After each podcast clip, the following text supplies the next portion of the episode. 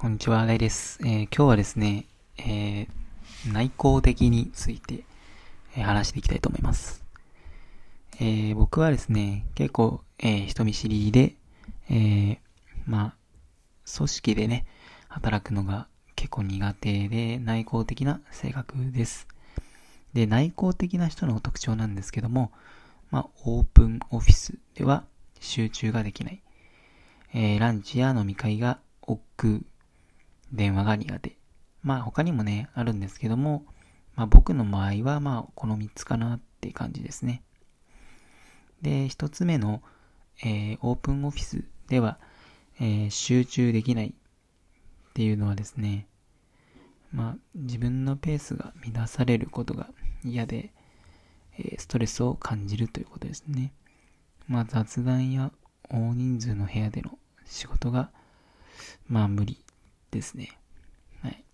まあ一人で小さな小部屋に、小部屋でね、まあ音楽やラジオを聴きながら仕事がしたいなっていう感じですね。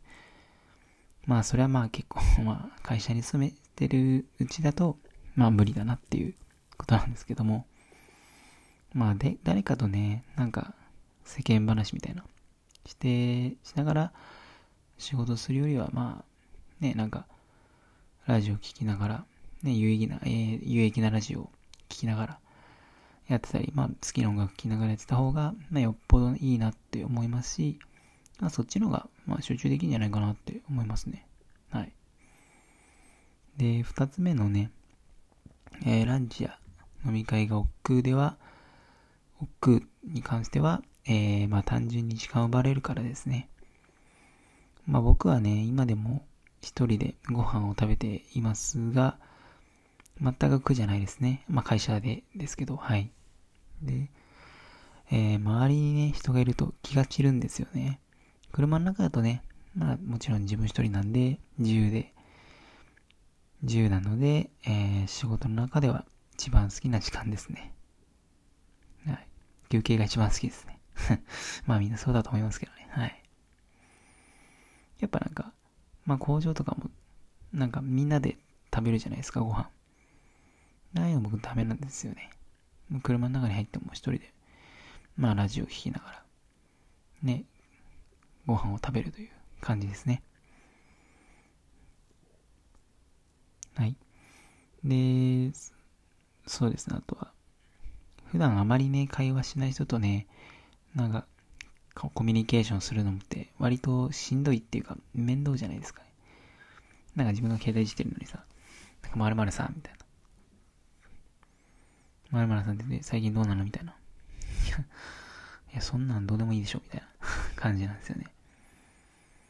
結構めんどくさいと思うんですよね。もう内向的な人ってもう自分の、何ですかね、空間に入っちゃってるんで、まああんまりなんか、話されると、面倒いな、面倒だって思いますよね。はい。まあ、もしね、車がある人はね、車の中でね、休憩時間は過ごした方がいいかなと思うので、まあ、おすすめですね。はい。で、3個目のね、えー、電話が苦手は、まあ単純に僕がね、電話を受けるのが嫌だからです。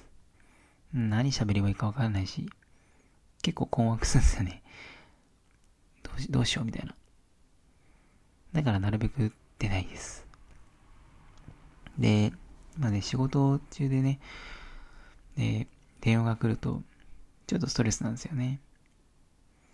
で、いつも僕、マナーモードに普段してて、で、音が鳴らないようにしてるんですよ。バイブも鳴らないように、えー、してるんですけども、仕事中はなんか、ちょくちょく電話かかってくるんですよ。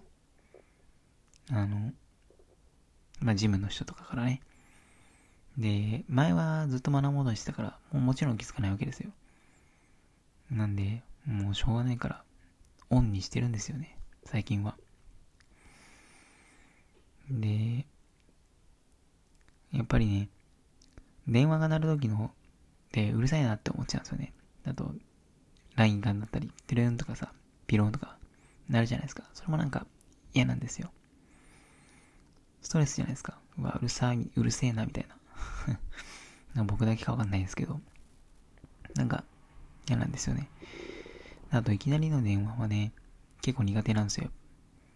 まあせっかく集中してた作業が電話で一時中断中断してしまうっていうのは、まあストレスを感じますね。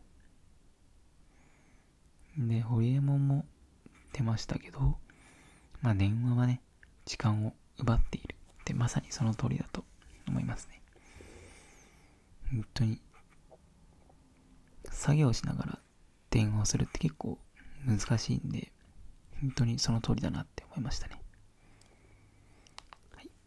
えー、で、今回はね、内向的、まあ、まあ仕事に関してなんですけどね、について、ね、話したんですけども、まあオフィスとかで働くと完全に一人だけで仕事することは難しいですね。